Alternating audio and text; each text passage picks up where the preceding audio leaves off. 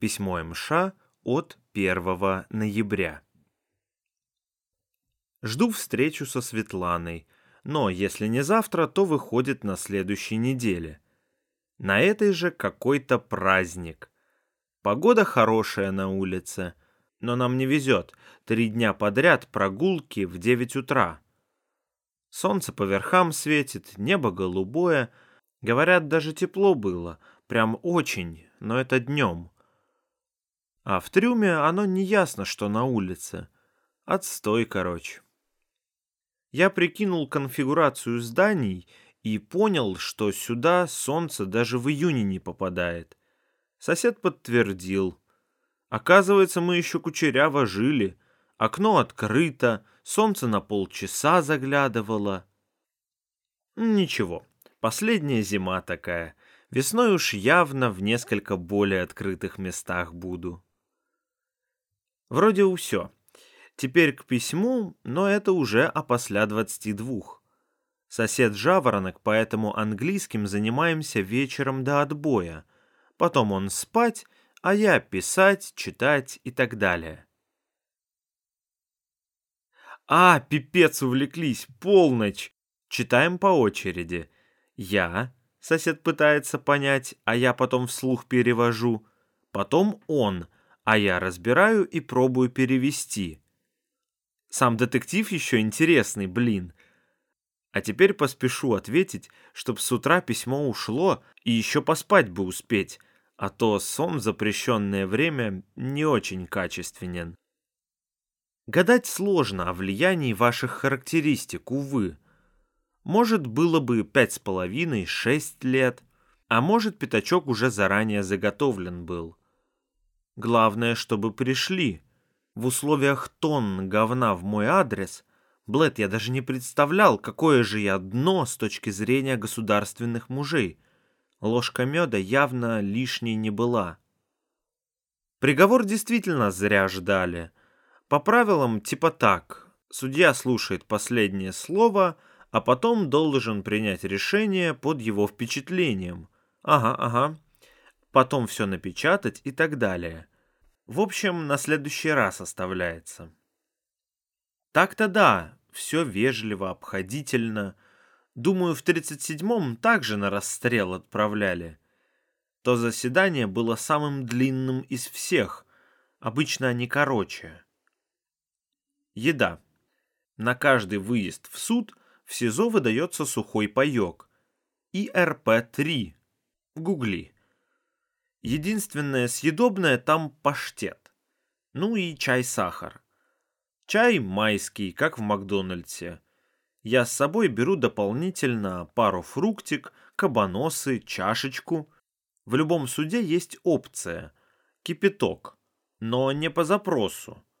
Где-то в два часа разносят борщи электрочайники, открывают дупло, я выставляю чашечку и стаканчик из ИРП – то есть у меня есть две емкости с кипятком. Чайных пакетиков в ИРП два. Вот и два чая. В течение дня подгрызаю фрукты, кабаносы, паштет с упаковкой галет. Еще с собой беру полторашку воды, чтобы из-под крана не пить. Как-то так. В тот день был перерыв. Меня спускали в келью, потому чуть перекусил. Ну и мандарина с собой была, может, видела. Соседу жена прислала первую книгу серии «Гарри Поттер и философский камень». Хе, оценка в пятак теперь более чем актуальна. Так-то смешного мало, но есть что-то необычное в письме из доприговорных времен. По срокам все расписал в предыдущем письме очень подробно. Если еще какие-то вопросы есть, го. На Кота-почту уже с июля не отвечал. Устал, да и очень битое общение выходит. Юра, видимо, устал тянуть это бремя, потому письма через пень-колоду приходили. В марте пачки, потом в июне и потом молчание.